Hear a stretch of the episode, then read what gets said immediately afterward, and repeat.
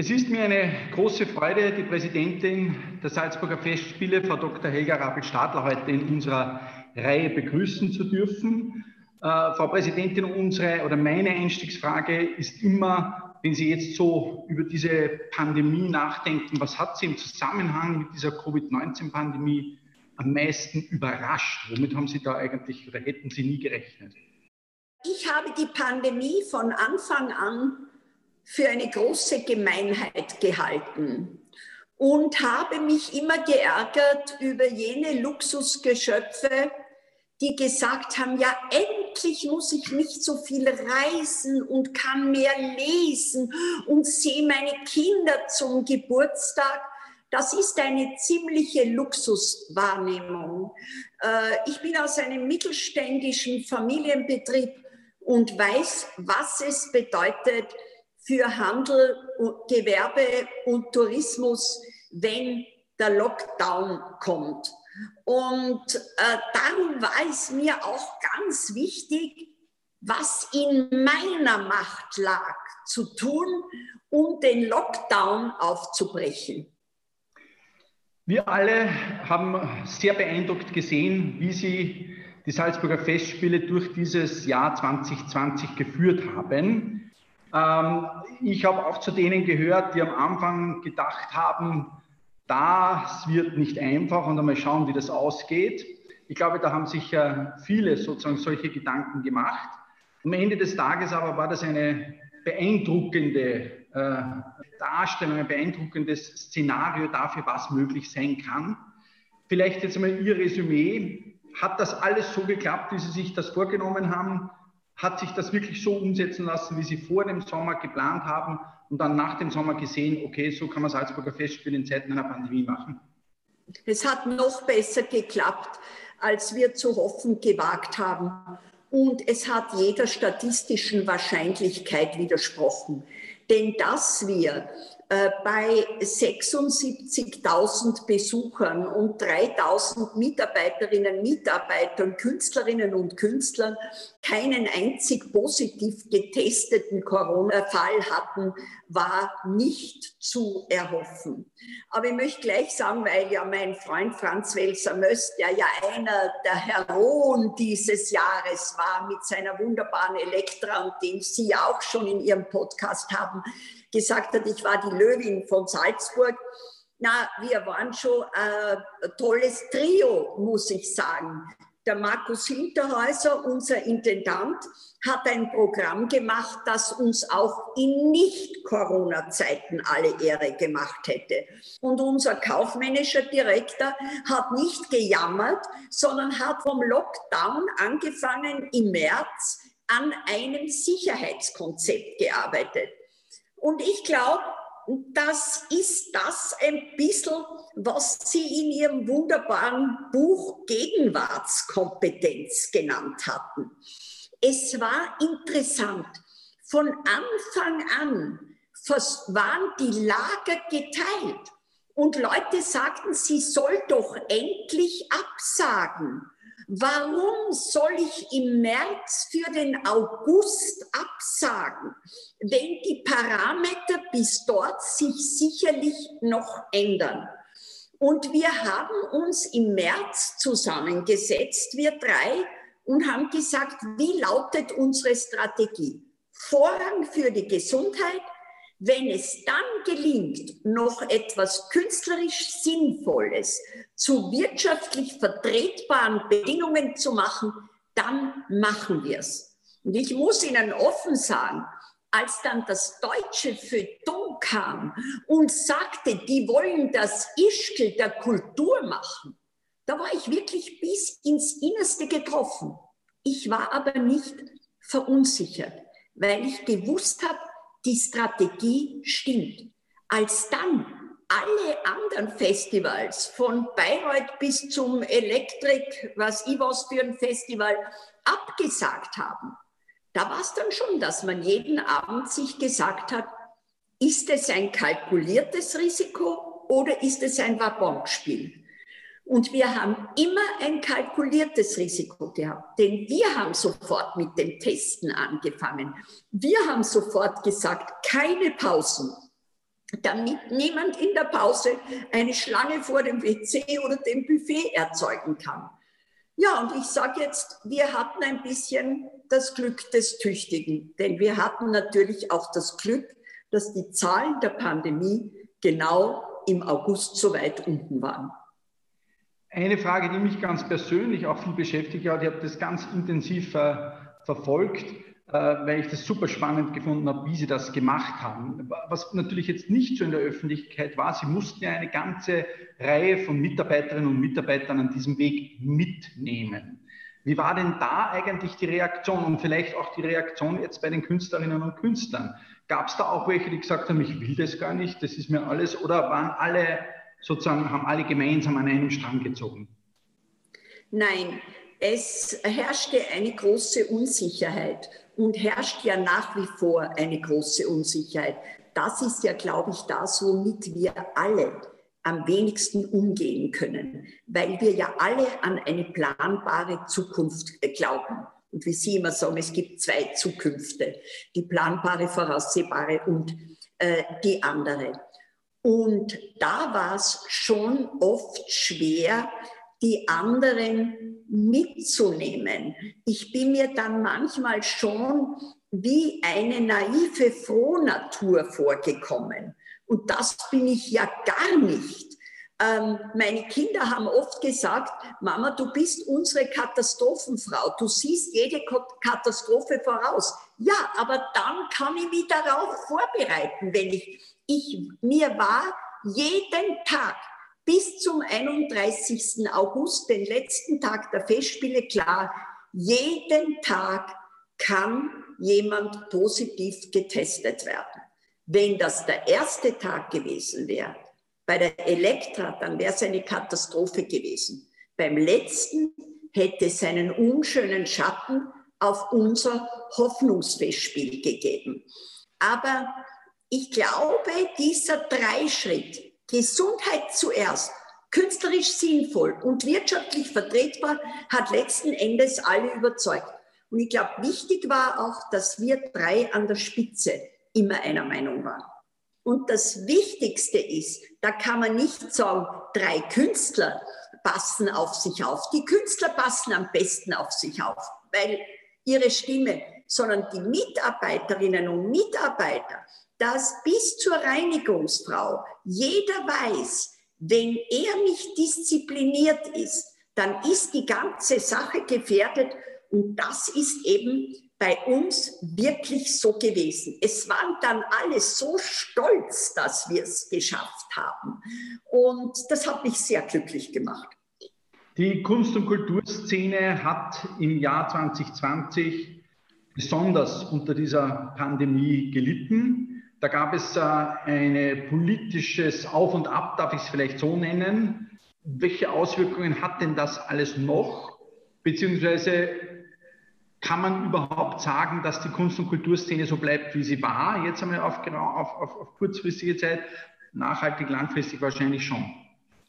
Ich war sehr schockiert anfangs, als mir klar wurde, dass Politiker aller Fraktionen in Kunst und Kultur offensichtlich nur eine Deko für unser Alltagsleben sehen und nicht Sinngeber oder Lebensmittel, wie das Festspielgründer Max Reinhardt gesagt hat. Natürlich zum Beispiel die Salzburger Festspiele sind Sinngeber und Arbeitgeber.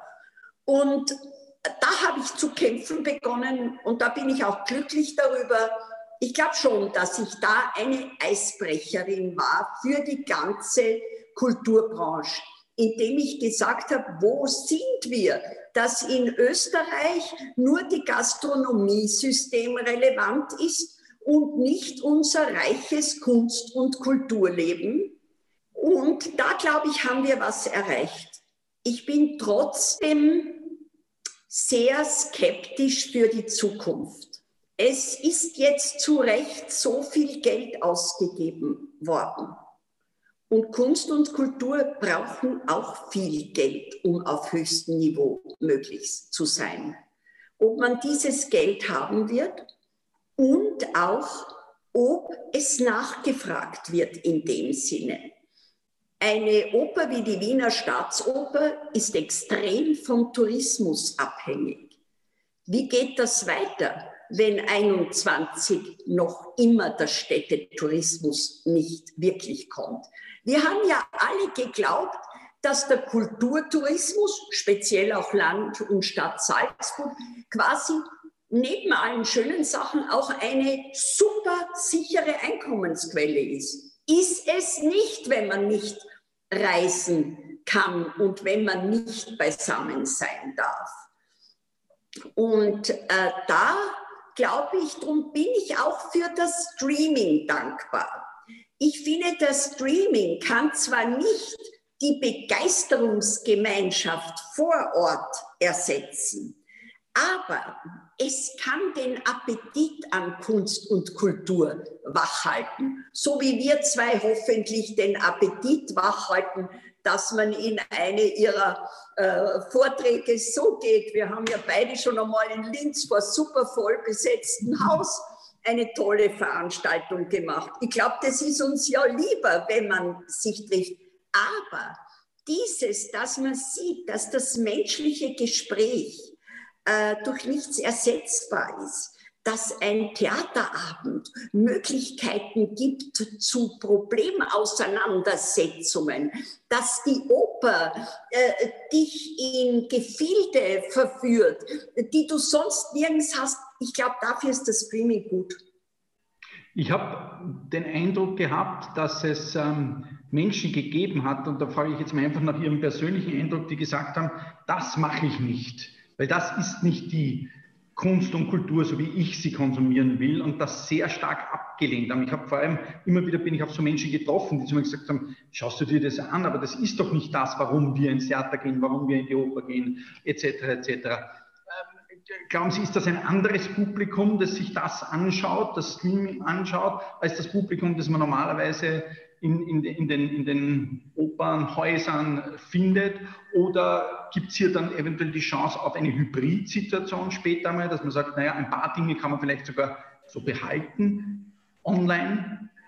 Ja, Sie haben vollkommen recht. Ich habe auch sehr unterschiedliche Reaktionen auf das Streaming gesehen. Aber der Großteil war doch, je länger es gedauert hat und je professioneller es war, dass die Menschen gesagt haben, ja Gott sei Dank kann ich den Igor Levit, den wunderbaren Pianisten, sehen. Und jetzt wird es noch viel wichtiger, dass ich zu den Festspielen komme und ihn in Natura sehe.